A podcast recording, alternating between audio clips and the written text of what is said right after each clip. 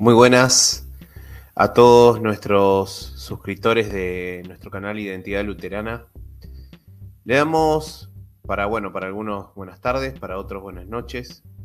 Eh, la verdad, mil disculpas porque anteriormente, bueno, tuve que cortar el video por una situación particular eh, con, con respecto a mi trabajo, ¿no?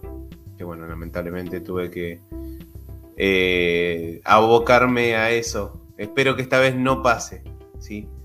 Eh, bueno, así que le damos gracias porque ahora nos están acompañando. Hoy, hoy, como habríamos comenzado, ¿no?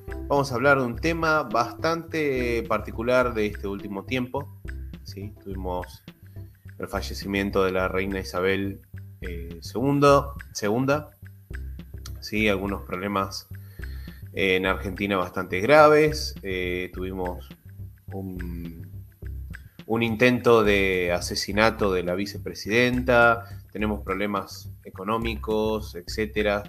Eh, en Italia eligieron a, una persona ultraconservadora. En, en otros países están eligiendo a gente de la izquierda. Y todo esto nos lleva a pensar en un tema muy particular que se llama eh, los dos reinos, ¿no? Entonces vamos a hablar hoy de los dos reinos y los dos gobiernos, ¿sí? Espero que, bueno, que, sea de utilidad el tema y primeramente, ¿sí? Le pedimos a, todos que nos apoyen suscribiéndose a nuestras redes sociales. No cuesta nada. Nos apoyan y, y ayuda mucho porque, a ver, no solamente nos ayuda a difundir la página, sino que también a que este material llegue a más personas, ¿sí? Entonces le pedimos que nos sigan en Instagram, en YouTube, en Spotify y bueno, acá en, Facebook, ¿no? Eh, para aquellos que, no siguen eh, por ahí la página de Instagram y tiene Instagram, por favor, denle ahí suscribirse a la, página de Instagram también Así sumamos puntos. ¿eh?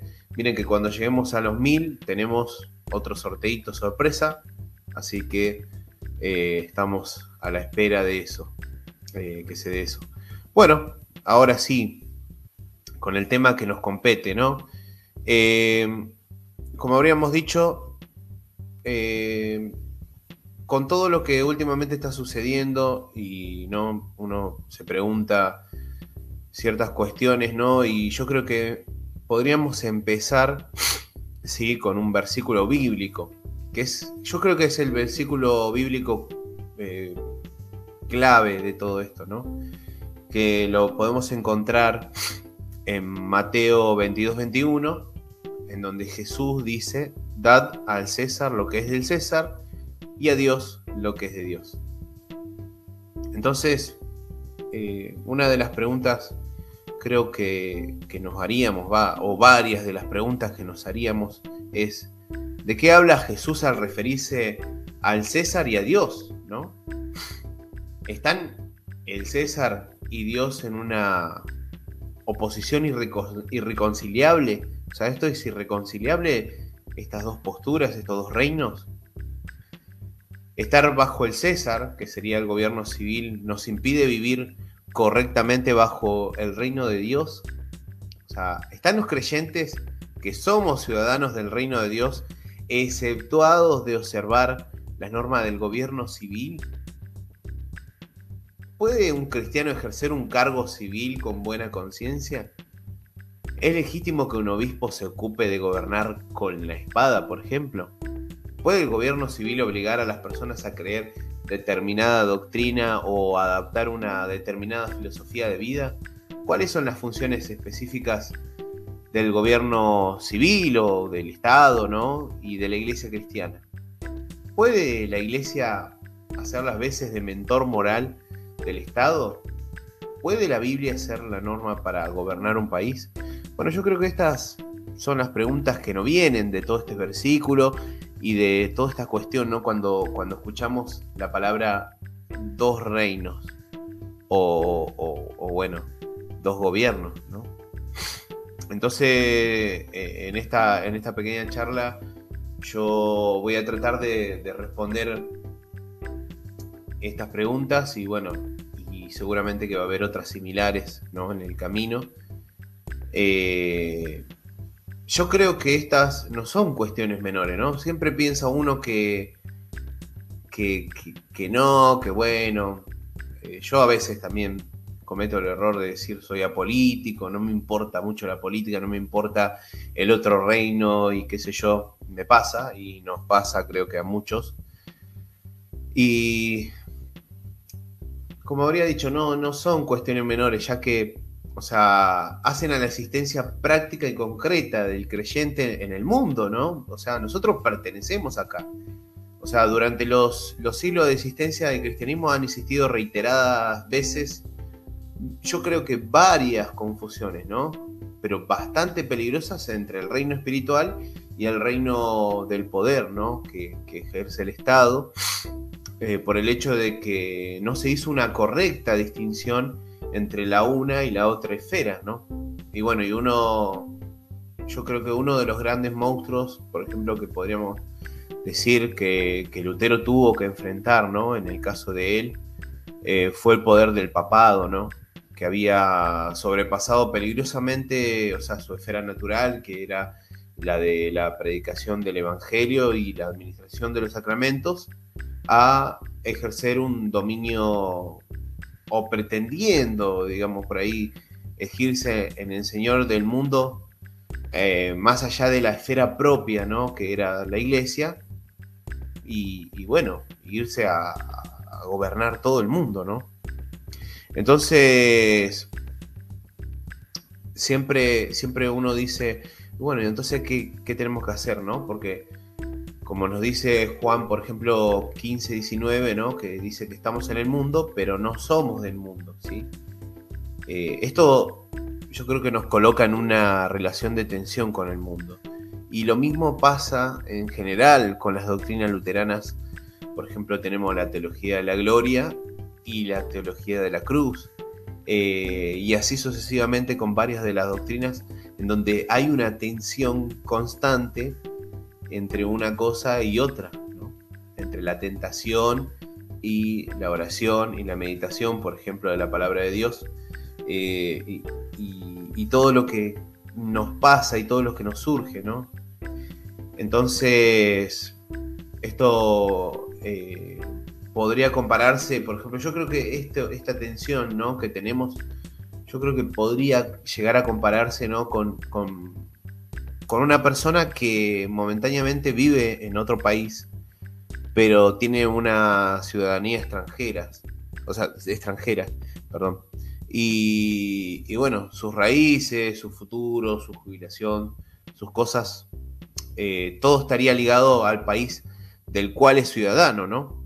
Pero, por ejemplo, si mientras yo vivo en, otro país, eh, yo estoy ajeno a las leyes de mi país, ¿no? Entonces, yo no puedo, por ejemplo, pasar semáforos en rojo en Estados Unidos eh, cuando allá, por ejemplo, es más grave. La policía la persigue a los autos, ¿no? Y si yo, por ejemplo, eh, lo hago acá en Argentina, tal vez lo único que, que recibo es una infracción. Pero en Estados Unidos me van a parar y me van a parar porque para ellos es muy grave, ¿no? Entonces, yo no puedo pretender, por ejemplo, que, que, como yo soy de Argentina, ¿no? Yo no sea penalizado en Estados Unidos por haber pasado semáforo en rojo y que no me pongan sanciones, ¿no? O que me lleven detenido, vaya a saber, ¿no? Cómo es la ley de allá. Yo no, yo estoy hablando por ahí un poco a, a modo de imaginación, ¿no? Eh, entonces, por ejemplo, ser ciudadanos del reino de Dios, ¿no? Y al mismo tiempo ser ciudadanos de un Estado civil, como que no nos coloca, creo, en una existencia paradójica, ¿no? O sea, ahí pueden surgir preguntas, ¿no? Como quién gobierna sobre mi vida, quién determina en última instancia mi comportamiento, a quién debo rendir cuentas. La cuestión yo creo que no es separar radicalmente, sino distinguir sabiamente estas, estos dos reinos, estos dos gobiernos ¿no? que tenemos. O sea, el reino terrenal está relacionado con el César, el reino espiritual con Dios, ¿no?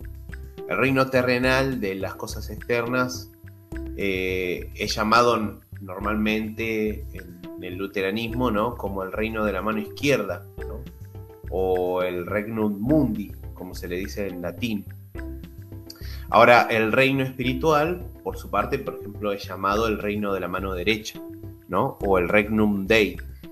Eh, a su vez, el reino terrenal, el de la mano izquierda, está integrado por dos órdenes o, esferas, ¿no? Que una es el matrimonio, que muy claro Lutero lo deja, y la economía, ¿sí? Literalmente, o sea, sería el gobierno de la casa, que en griego es muy utilizada la palabra oikos o nomos, ¿no? Y bueno, y el otro es el gobierno civil, que es el, Estado o la política, es decir, el gobierno de la polis. ¿sí? Eh, al reino espiritual, el de la mano derecha, corresponden el ministerio y la iglesia. Ambos gobiernos, tanto el de la mano derecha e izquierda, eh, son dos maneras en las que Dios opera en el mundo, ¿sí? Eh, dos estrategias divinas con los poderes del mar y la realidad del pecado. En síntesis, son dos maneras distintas por medio de las cuales, bueno, Dios trata con, los seres humanos, ¿sí? Eh, bueno, vamos a leer un poco los comentarios, a ver si hay alguno. No, por el momento no. Eh, bueno, el reino, voy a arrancar hablando un poco de lo que es el reino terrenal, ¿no? O sea, el reino de, la mano izquierda, que habríamos dicho. Bueno, en primer lugar, las escrituras proveen un fundamento para el gobierno civil, sea, el, reino de poder, el Estado, llamado el reino de, la mano izquierda. Por ejemplo, tenemos Jeremías 27 del 5 al 6, ¿no? Que dice yo, con mi gran poder y mi brazo extendido, hice la tierra, el hombre, las bestias que están sobre la faz de la tierra, y la di a quien quise. Y ahora yo he puesto todas estas tierras en mano de Nabucodonosor, el rey de Babilonia, mi siervo, y aún las bestias del campo le he dado para que le sirvan. Ahora quiero compartir otro, otro de los versículos, ¿no? En Daniel 2.21, eh, que esto va a ir relacionado con otra cosa también que voy a decir. Él muda los tiempos, dice, ¿no? Y las edades, quita reyes y pone reyes. Da la sabiduría a los sabios y la ciencia a los entendidos. Bueno, acá hay algo interesante, ¿no? Quita reyes y pone reyes. Él muda los tiempos y las edades, ¿no? Y esto me hace acordar a la ciudad de Dios, ¿no? Y cuando uno ve en, la parte filosófica a San Agustín, ¿no? Que cuando habla de que el tiempo realmente se habló por primera vez dentro del entorno cristiano, ¿no? Al San, al, San Agustín al decir que el tiempo, ¿no? Tiene un comienzo y va hacia un declive, hacia un fin, ¿no? Y me hizo acordar a este, a este versículo y sobre todo el tema de que quita reyes y pone reyes, ¿no? O sea, Dios es el que pone. A veces nosotros pensamos que es a través de nuestra votación, sí, pero realmente Dios es el que, digamos, voy a sonar un poco por ahí calvinista, pero en realidad es la palabra, ¿no? La, soberanía de Dios ante, ante la tierra eh, es el que quita y pone los reyes. Y a veces nosotros pensamos que es la voluntad del pueblo, etc. Y sin embargo, a pesar de eso, sí, sí, o eh, eh, quedará en el misterio de Dios, ¿no? ¿Por qué pone tal rey o, o tal, o tal presidente, o, etcétera, ¿no? Será un misterio de Dios que alguna vez eh, sabremos, ¿no? Porque cuáles, son, cuáles fueron los fundamentos de Dios en ese momento para poner tal o tal o tal otro, ¿no? Eh, lo llamativo, ¿no? Cuando dicen acá en Argentina, por ejemplo, que, que Dios y la patria me lo demanden, ¿no? eh, y hace clara alusión a este Daniel 2.21. Eh, bueno, hay otros versículos como primera de Pedro 2.13, ¿sí? Eh, que dice, por por causa del Señor, someteos a toda institución humana, ya sea al rey como a superior, y a los gobernantes como por él enviados para castigo de los malhechores y alabanzas de lo que hacen bien. Esta es la voluntad de Dios, que haciendo bien hagáis callar la ignorancia de los hombres insensatos. Actuad como personas libres, pero no como los que tienen libertad como pretexto para hacer lo malo, sino como siervos de Dios, honrad a todos, amad a los hermanos, temed a Dios, honrar al rey. ¿sí? Después, bueno, tenemos Timoteo 2, del 1 al 2, anoten, ¿no? Tenemos Romanos 13, del 1 al 7, que es muy conocido, ¿no? Eh, bueno, como, como, podrán apreciar ustedes, eh, estos textos, estos textos legitiman el gobierno civil. O sea, no hay autoridad que no provenga de Dios. Y sobre todo, creo que Romanos 13 es el versículo más clave sobre esta cuestión, ¿no? Cada autoridad es, por así decirlo, una extensión de la soberanía divina. Y, y bueno, eh, entonces, tanto un gobierno, ¿no? Que nos pueden parecer malo o bueno, es esa extensión de la soberanía divina. Entonces debemos respetar, orar por nuestras, por nuestras autoridades, ¿sí? Hace poco, bueno, acá en Argentina, la vicepresidenta eh, electa eh, democráticamente recibió lo que sería un atentado. Bueno, todavía está en investigación. Bueno, yo no me voy a poner ni en un papel ni en el otro. No corresponde, no me corresponde a mí, sino a la justicia determinar si realmente fue o no fue. Todavía está en investigación. O sea, tomar una postura sería algo unívoco, o sea, estaría cometiendo un error en meterme en una postura cuando creo que debería mantener, me debería mantener al margen por el momento, porque uno no, sabe, ¿no? Pero eh, si fuera verdad o mentira, esto es grave, ¿sí?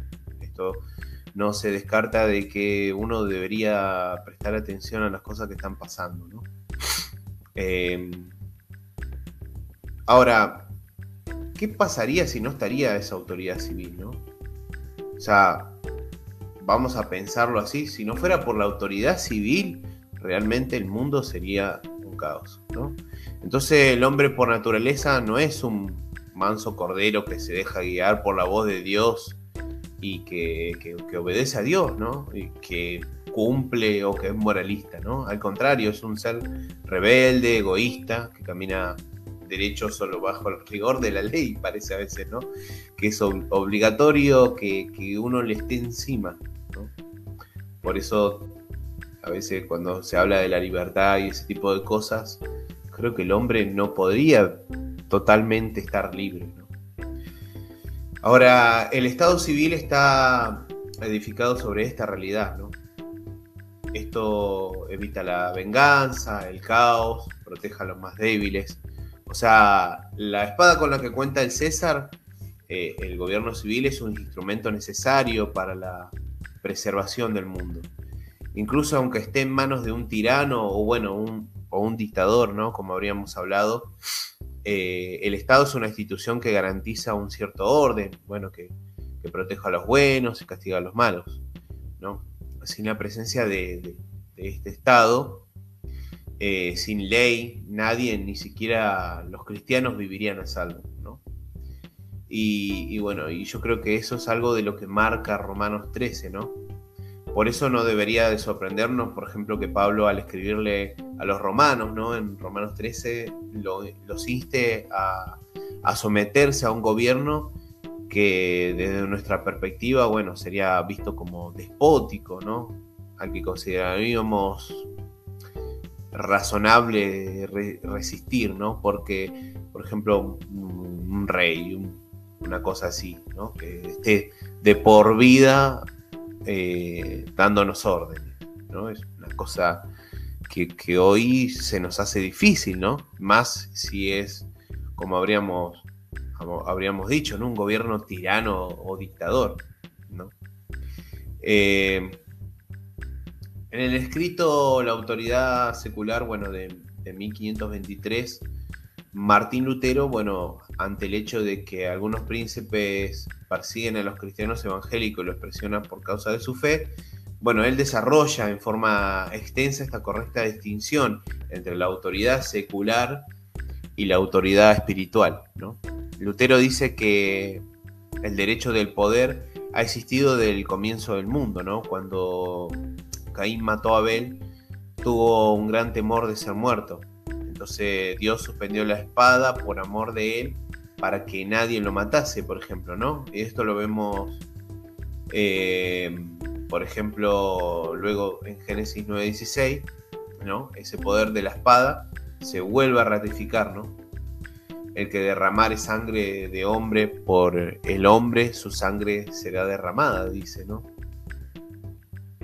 Entonces, esto, bueno, no, nos habla del, derecho de la espada, eh, según el cual un asesino es reo de muerte, ¿no? Y que según al derecho debe ser muerto por la espada, ¿no? Como dice eh, ese versículo. En Éxodo 21, bueno, Moisés luego escribe, ¿no?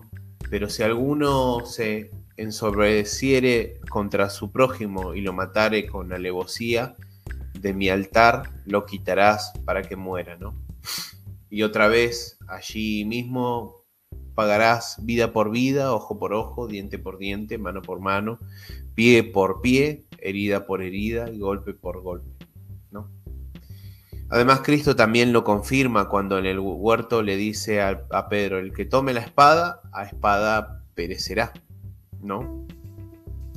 Lo que debe entenderse del mismo modo que en Génesis 9.6, ¿no? El que derrama sangre de hombre y bueno, por el hombre su sangre será derramada. Ahora, eh, sin duda, Cristo, ¿no? Con estas palabras se refiere a lo mismo y cita el mismo pasaje queriendo confirmarlo, ¿no?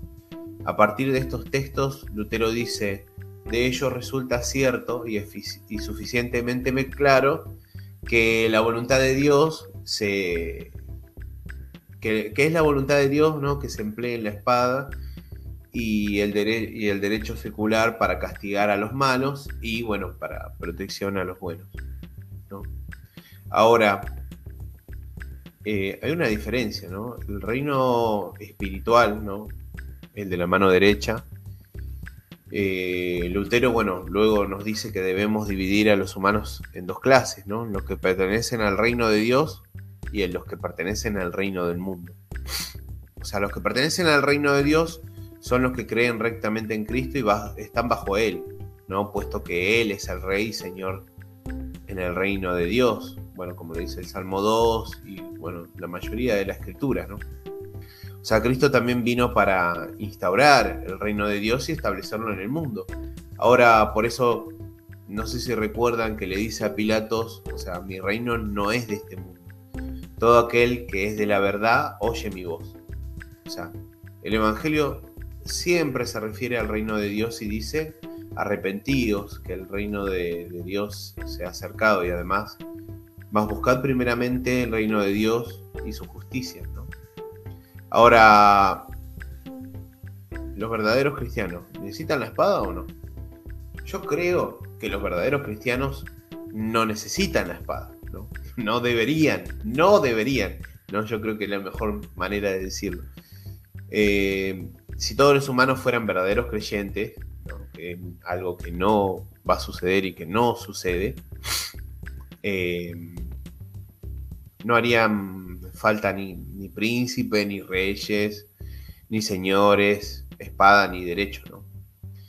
Ahora los cristianos tienen en su corazón el Espíritu Santo, quien, bueno, les enseña y hace que no cometan injusticia contra nadie, que amen a todos, que sufran la injusticia y aún la muerte. Bueno, los cristianos, según Lutero, ¿no? hacen más por sí mismos que todo lo que puedan exigir el derecho y la doctrina.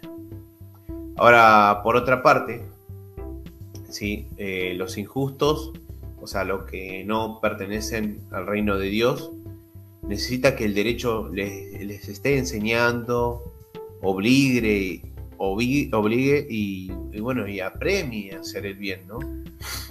O sea, el buen árbol no necesita ni doctrina ni derecho para producir buenos frutos, sino que su naturaleza le hace producir sin código ni doctrina su especie, ¿no?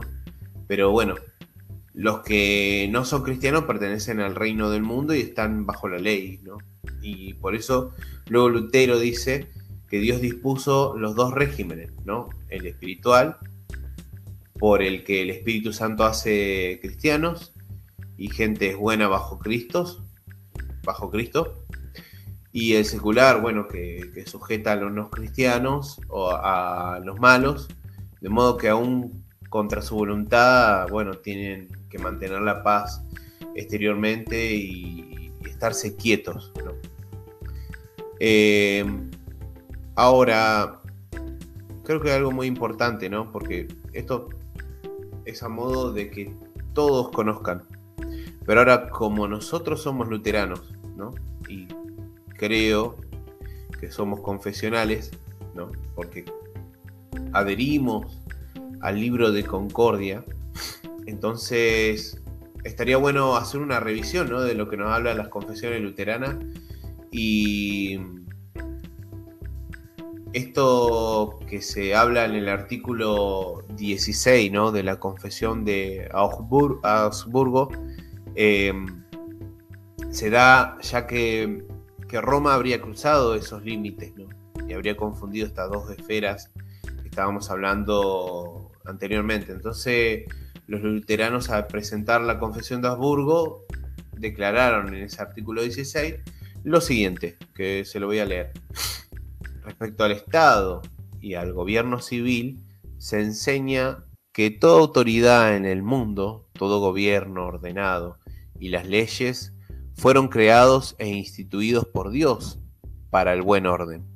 Se enseña que los cristianos, sin incurrir en pecado, pueden tomar parte en el gobierno y en el oficio de príncipes y jueces. Asimismo, decidir y sentenciar según las leyes imperiales y las otras leyes, castigar con la espada, o los malhechores, tomar parte en guerras justas, prestar servicio militar, comprar y vender, prestar juramento cuando se les exija, tener propiedad, contraer matrimonio, etc. Entonces, eh, creo que si hoy hablaríamos, si un cristiano puede militar en política, creo que más que claro que, queda que sí, ¿no? Pero, pero, una cosa es la esfera, saber distinguir estas dos esferas. El error que ha pasado siempre es que cuando el Estado o esta parte ¿no? de la esfera secular se metía dentro de la iglesia, ¿no? hizo estragos. ¿Por qué? Porque prácticamente obligaron a los cristianos a creer en un partido político, en una política en particular, etc. ¿no? hoy está muy en vilo eh, por ahí las posturas eh, calvinistas, eh, católicas y también de la teología de la liberación, ¿no? Está, todo, está toda esta tensión en donde meten la política como parte del cristianismo, cuando sería un reduccionismo decir que el cristianismo es de derecha, de izquierda, de centro, de centro izquierda, de la teología de la liberación o monárquico, etc. No, porque el cristianismo es superior a todo esto, a todas estas posturas, ¿no? Eh, entonces, creo que ahí está eh, el punto, ¿no? Bueno, y sigue, voy a seguir leyendo. Dice, el Evangelio no enseña una justicia externa ni temporal, ¿no? Ahí está el tema de partidizarse en un partido político, ¿no? Sino un ser y justicia interiores y eternos del corazón, ¿no? Porque nuestra promesa no está aquí, ¿no? Sino que está en lo superior, ¿no? El Evangelio no destruye el gobierno secular, Estado y el matrimonio. Al contrario, su intento es que de, todo esto se considere como verdadero orden divino y que cada uno, de acuerdo con su vocación, ahí está el otro punto, mantener la vocación, ¿no? O sea, yo puedo ser pastor y puedo eh, tener un, no sé, un partido político favorito, sí, lo puedo tener y lo puedo expresar. Ahora, no puedo mezclar los tantos. Eso es lo que pasa siempre eh, en algunos puntos y, y, por ejemplo, más que nada en la teología de la liberación, ¿no? En donde algunos toman partidismos políticos y utilizan el púlpito para hacer este tipo de cuestiones, ¿no? Y están mal. No podría considerarse nadie luterano haciendo esto, ¿sí? O decir, no, porque el cristianismo es ser peronista, o ser mm, trompista, o ser eh, de, izquierda, castrista, o ser, no sé, monárquico. No, el cristianismo es otra cosa, es otra cuestión, ¿sí? Y esto, por eso quiero que quede bien claro lo que estamos leyendo de las confesiones, ¿no? Para aquellos que somos luteranos, ¿no? Bueno, después el resto eh, puede, puede, llegar a conocer un poco más de lo que nosotros creemos para que entienda, ¿no? Eh, bueno, estábamos en el tema de la vocación. Manifieste en estos estados el amor cristiano y verdaderas obras buenas. O sea, si yo milito en un partido político, debería demostrar el amor cristiano y, buenas y, y verdaderas buenas obras, ¿sí?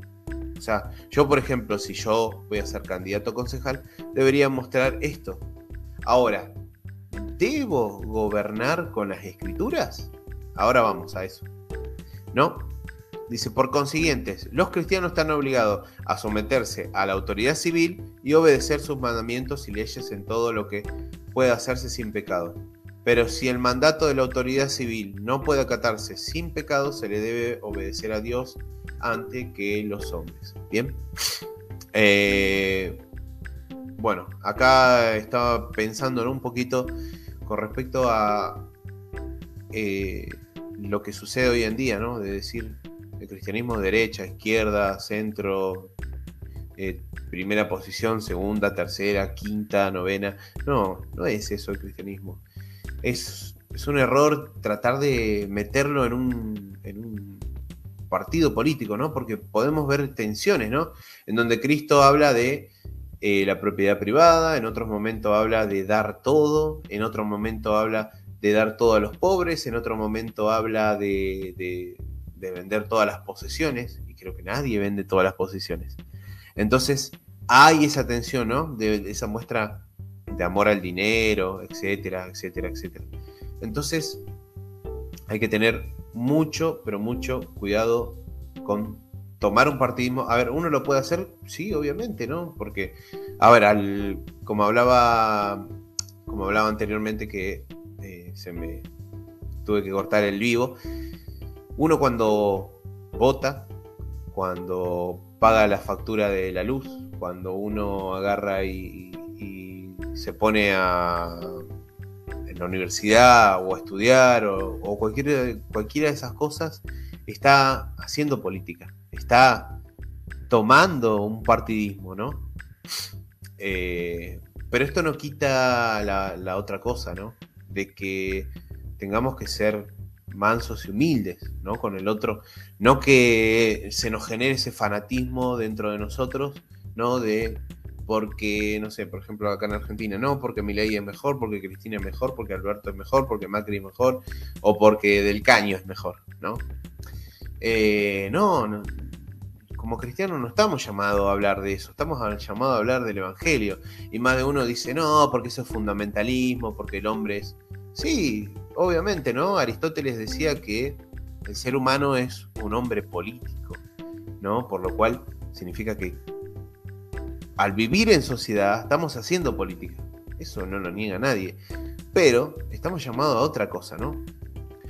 Eh, bueno, ahora, por ejemplo, ¿no?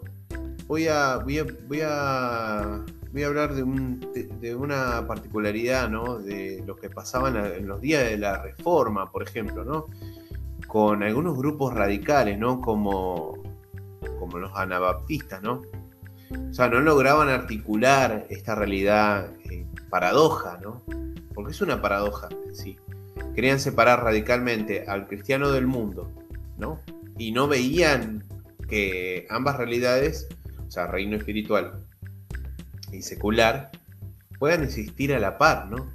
Y hoy, por ejemplo, en la actualidad, ¿no? Tenemos grupos como los, los Amish, los Menonitas y, bueno, todo ese tipo de grupos que, que, bueno, que se nutren de, de, esta, de esta mentalidad, ¿no? O sea, los luteranos nunca vieron, o sea, como una solución el, aislarse del mundo o negarse a, las cosas terrenales, ¿no?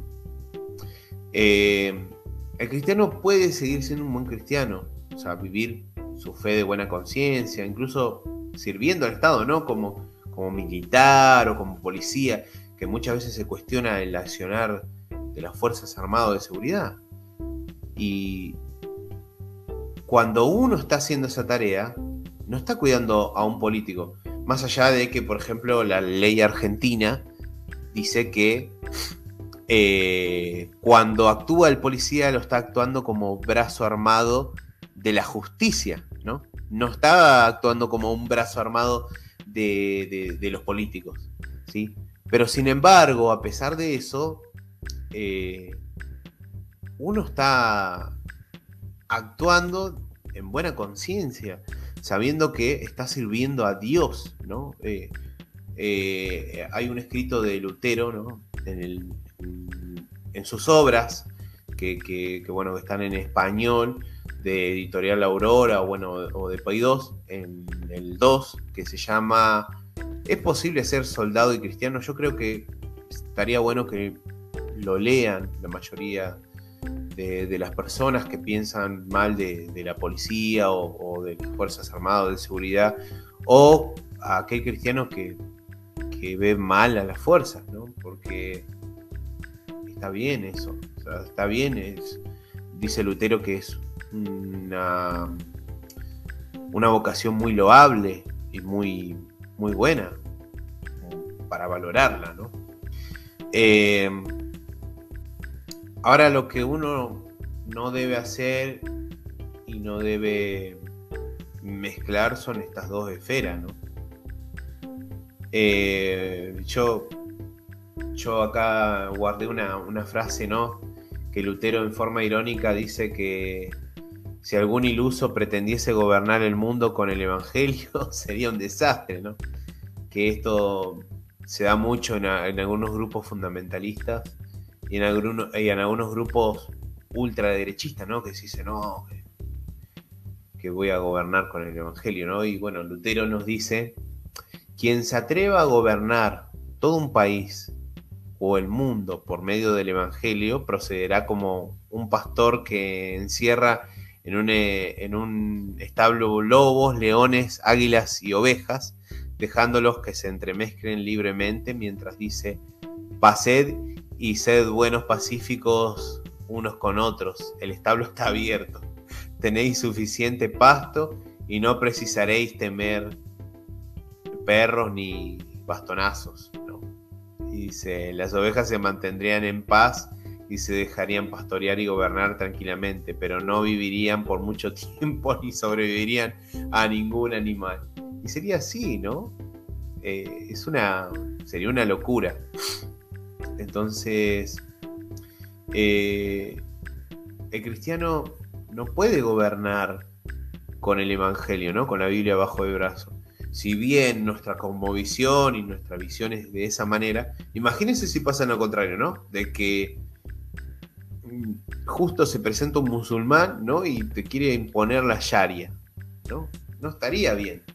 No estaría bien porque estaría obligando a la gente a seguir su religión. Y bueno, nosotros como cristianos estaríamos obligando a la gente a seguir nuestra religión cuando no debe ser así, ¿no? Debería haber libertad y, bueno, y en esta libertad que Dios da también, da la libertad de que uno se niegue y sea apóstata, ¿no? O que, niegue la fe, etc.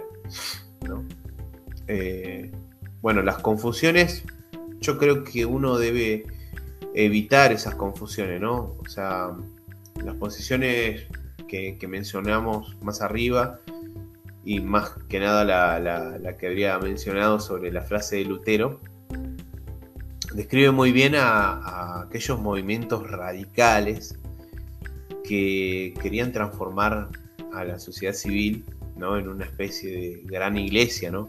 que hoy pasa también, hoy pasan estos grupos eh, ultraderechistas que, buscan personajes, ¿no? Y, justamente es, la rama de la iglesia, ¿no? Es bastante como el, Mesías, ¿no? Como que buscan el Mesías. Este es el Mesías nuestro, ¿no? Y está mal eso, ¿no? Entonces buscan a, esos hombres, ¿no? Que, administren a la sociedad civil, o sea, con los medios que solamente los, creyentes pueden ser eh, guiados, ¿no? Y bueno, después tenemos el polo opuesto, ¿no? Que estaban bueno, los, los, obispos católicos, ¿no? Encabezados por el Papa, que, bueno, que se arrogaban eh, derechos civiles que, bueno, que Dios no le habría otorgado, ¿no? O sea, entonces creo que para echar un poco más de luz eh, en este eh, en este en este punto yo creo que podríamos leer ¿no? lo que dice el artículo 28 de la Confesión de Habsburgo, ¿no?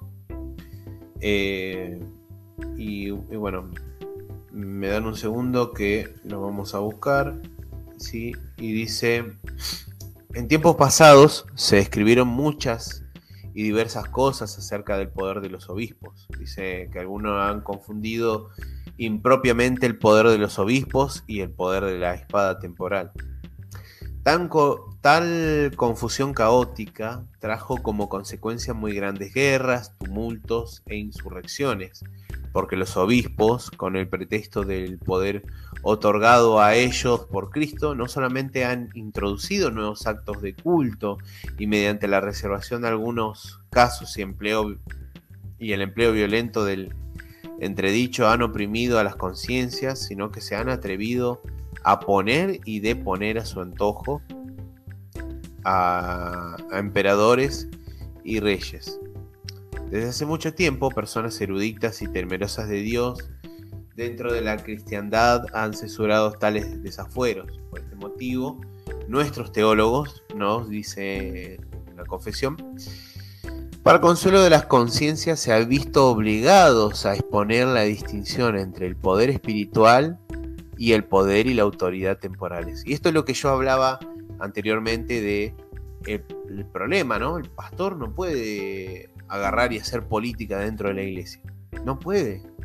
No puede, ¿no? Dice, los nuestros han enseñado que a causa del mandamiento de Dios se deben honrar con toda reverencia ambos poderes y autoridades y que deben estimarse como los dones divinos más nobles de este mundo sigue diciendo eh, este artículo, nuestros teólogos enseñan que, de acuerdo con el Evangelio, el poder de las llaves o de, o de los obispos es poder y mandato divino de predicar el Evangelio, de perdonar y retener los pecados y de distribuir y administrar los sacramentos, porque Cristo envió a los apóstoles con el siguiente encargo. Como me envió el Padre, así también yo os envío. Recibid el Espíritu Santo a quienes remitiereis los pecados, les son remitidos, y a quienes se los retuviereis, les son retenidos. ¿no? Esto está en Juan 20, 21 al 23. Y sigue, sigue, ¿no? Este, este artículo diciendo, este mismo poder de las llaves o de los obispos se practica y se realiza únicamente mediante la enseñanza y la predicación de la palabra de Dios y la administración de los sacramentos a muchas personas o individualmente, según el encargo de cada uno. de esta manera no se otorgan cosas corporales, sino cosas y bienes eternos, a saber, la justicia eterna, el Espíritu Santo y la vida eterna. Estos bienes no pueden obtenerse sino por el ministerio de la predicación y la administración de los santos sacramentos, porque San Pablo dice, el Evangelio es poder de Dios para salvación a todo, el que cree. Romanos 1.6, ya que el poder de la iglesia o de los obispos proporciona bienes eternos y se emplea y se ejerce solo por el ministerio de la predicación. De ninguna manera estorba al gobierno ni la autoridad temporal. Esta tiene que ver con cosas muy distintas del Evangelio. El poder temporal no protege el alma, sino que mediante la espada y las penas temporales protege el cuerpo y los bienes contra la violencia externa. Por esta razón, las dos autoridades, la espiritual y la temporal, no deben confundirse ni mezclarse, pues el poder espiritual tiene su mandato de predicar el Evangelio y administrar los sacramentos. Por lo tanto, no debe usurpar otras funciones, no debe poner ni deponer a los reyes, no debe anular o socavar la ley civil y la obediencia al gobierno, no debe hacer ni prescribir a la autoridad temporal leyes relacionadas con asuntos profanos, tal como Cristo mismo dijo, mi reino no es de este mundo, en Juan 18:36. Y también, ¿quién me ha puesto sobre vosotros como juez? Lucas 12:14. San Pablo dice en Filipenses 3:20, bueno, nuestra ciudadanía está en los cielos, y en 2 Corintios 10, 4 al 5 dice, las armas de nuestra milicia no son carnales, sino poderosas en Dios para la destrucción de fortalezas y de toda altivez que se levanta contra el conocimiento de Dios. Bueno, y hasta acá llegó ese artículo 28, ¿sí? Ahora me voy a proponer a leer, a ver, ¿qué dice Enrique Albornoz Carno? Dice, ¿crees que el reino de Dios seguirá avanzando hasta que todas las naciones sean discipuladas, como escribió San Pablo, todos los enemigos de Cristo sean puestos por estrado de sus pies.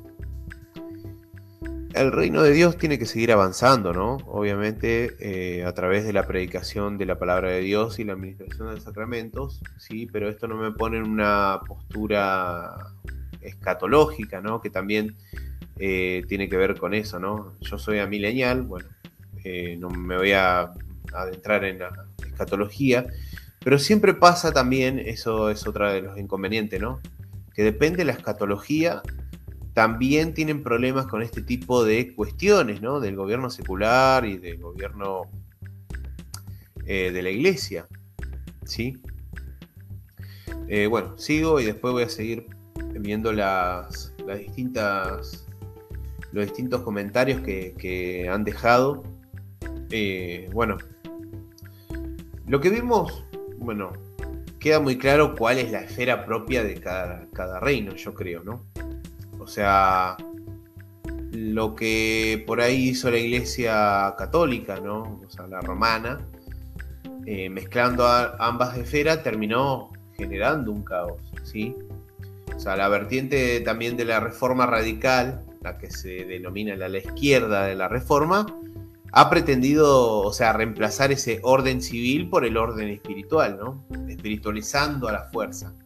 Lo que no se puede hacer por la ley, sino por obra del Espíritu Santo, por medio de la palabra de los sacramentos. Dejando eso de lado, quisieron ahí espiritualizar a través de la fuerza. En ambos casos lo que termina sucediendo es que se perjudica el Evangelio, o sea, la promesa y transformándola en ley. Como una obligación. Yo tengo que ser cristiano, yo tengo que hacer esto, yo tengo que hacer lo otro. Y no es así. Eso no tiene que pasar. Eh, quiero leer a modo de síntesis un pedazo, un extracto, ¿sí? de Lutero en la autoridad secular para, para que se entienda con más profundidad esto. ¿no? Por consiguiente es preciso distinguir claramente los dos regímenes y conservar ambos uno para producir justicia y el otro para mantener la paz externa e impedir las obras malas. Ninguno es suficiente en el mundo sin el otro. Pues, sin el régimen espiritual de Cristo nadie puede llegar a ser bueno ante Dios por medio del régimen secular. El régimen espiritual de Cristo no se extiende sobre todos los hombres, sino en los cristianos, que siempre constituyen una pequeña minoría en medio de los que no son cristianos, donde impera solamente el régimen secular o la ley. Si no, solo habrá pura hipocresía aun cuando se trate de los mismos mandamientos de Dios. Pues sin el Espíritu Santo en el corazón nadie llega a ser verdaderamente piadoso, eh, por buenas obras que sean sus obras, ¿no? En cambio, solo donde impera el régimen espiritual sobre el país y su pueblo, se da rienda suelta a la maldad y se da lugar a toda clase de fechorías, por cuanto el mundo en general no lo puede aceptar ni comprender. Bueno, eso es un pedazo, un extracto, digamos, a modo de síntesis de lo que se puede llegar a ver en la autoridad secular. Recomiendo que lo lean para, para entender un poquito más. Esto está todo en el tomo 2, aquel que tiene las obras de Lutero, y si no, puede entrar a la página escriturayverdad.cl y buscar eh, la autoridad secular, sobre la usura, eh, puede un soldado ser cristiano, etc. Están ahí en esos escritos de donde dice obras de Lutero. O sea, Lutero dice que, que bueno, que Dios creó tres ámbitos o estados en los cuales transcurre toda nuestra vida, ¿no? Para ir cerrando todo esto, ¿no?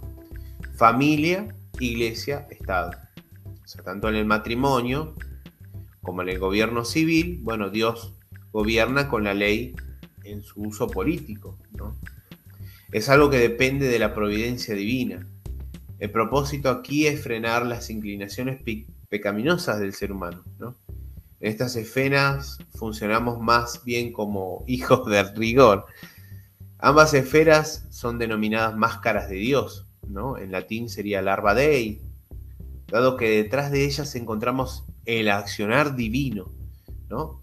Ahora, a través de gente, esto, esto creo que nos debe cambiar un poco la visión con la que vemos a nuestros gobernantes, a nuestras autoridades civiles, a, digamos, a nuestras fuerzas armadas, etcétera, ¿no?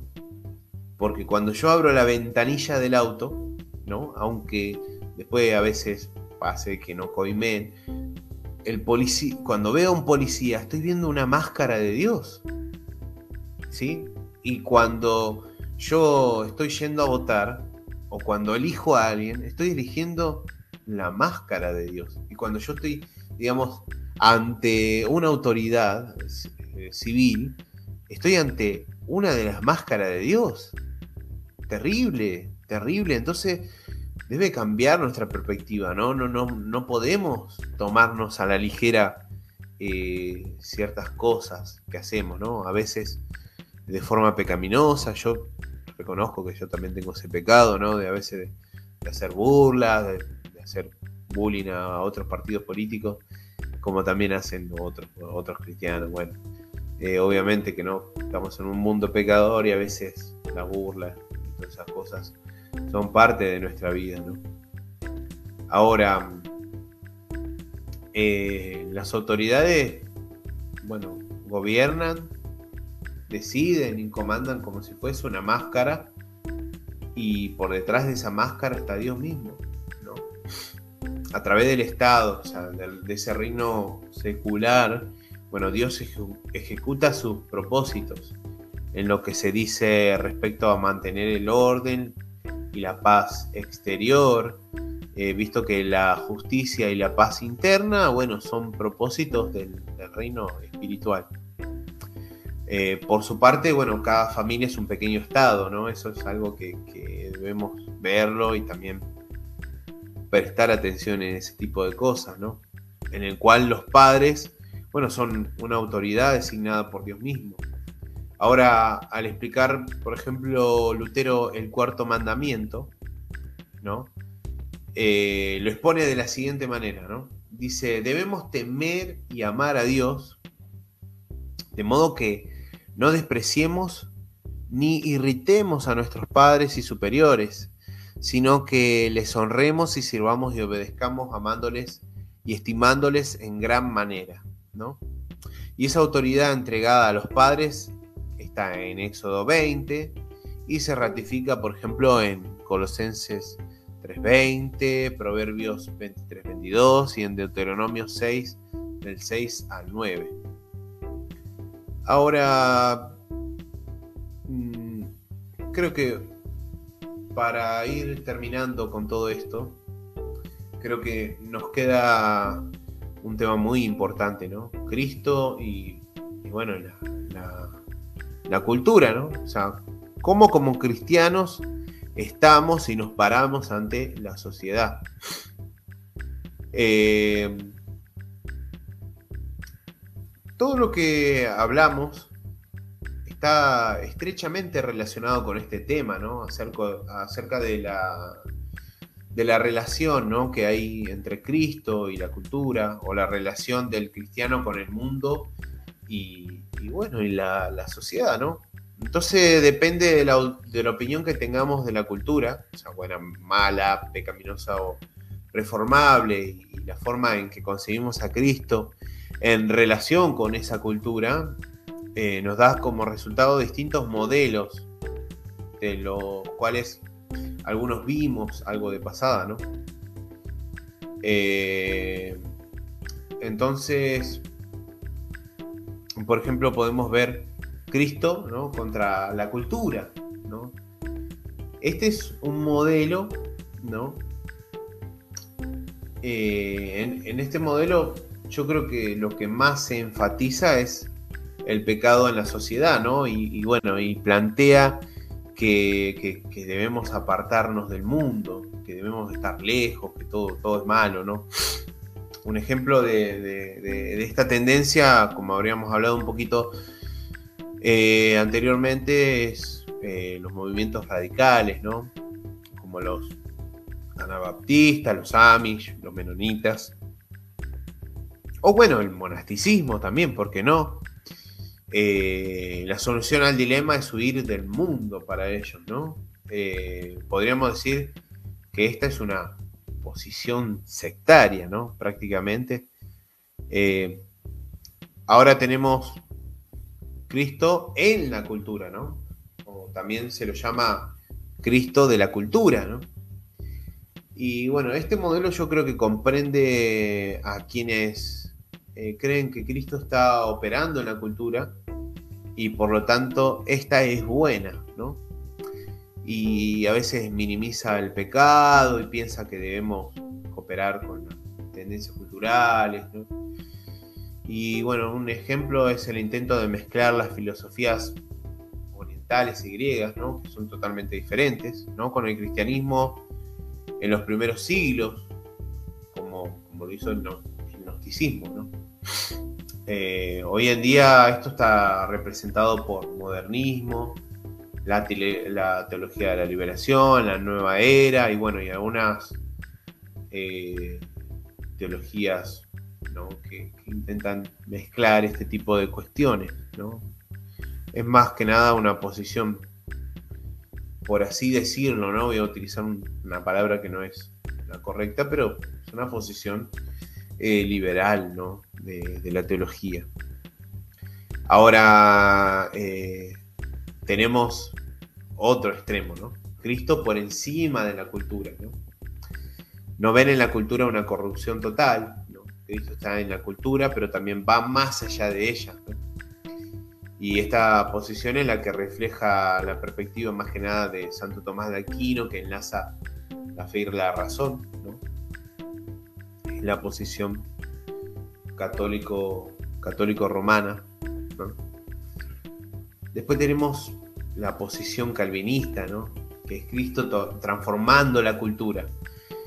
Que bueno, esta es la posición de, los que creen que quienes creen que por ahí la cultura es básicamente mala, pero que contiene también la gracia de Dios, ¿no? No hay que separarse del mundo como una posición sectaria, sí, pero ni tampoco someterse a la cultura o agregarle gracia por encima, sino transformarla desde las raíces, ¿no? Este, esta es una postura más calvinista, como habría dicho, ¿no?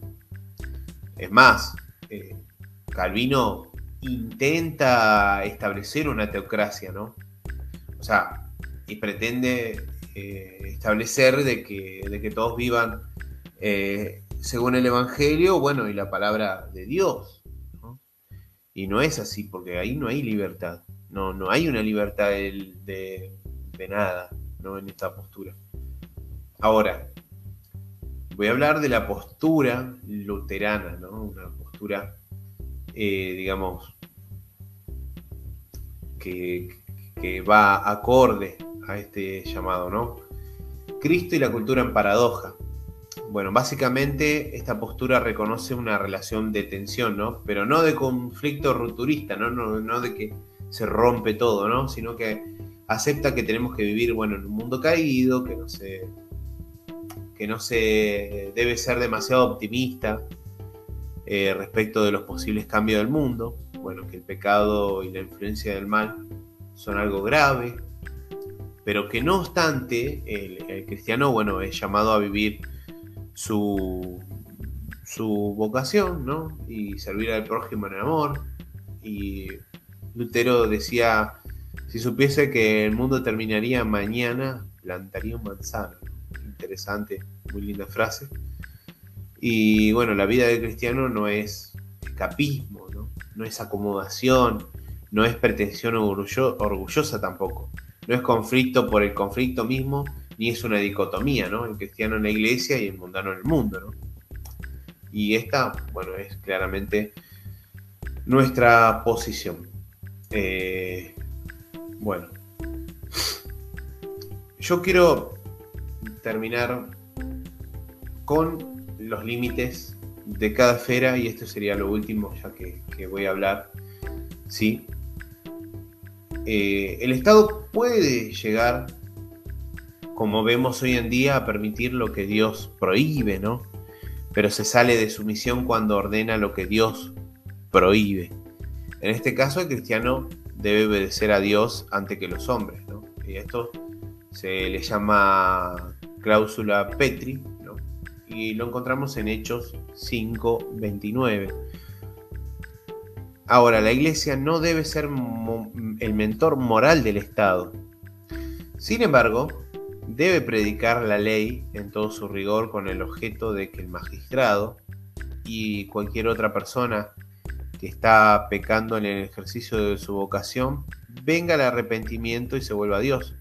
Es decir, un pastor debe tomar esa posición, ¿no? Y no ser partidista, ¿no? El objetivo de, la iglesia no es mejorar la sociedad. Debemos pensar eso. Si la sociedad se humaniza por causa del Evangelio, lo podemos considerar un beneficio colateral, ¿no? Nunca un objetivo prioritario de la, de la Iglesia de Cristo.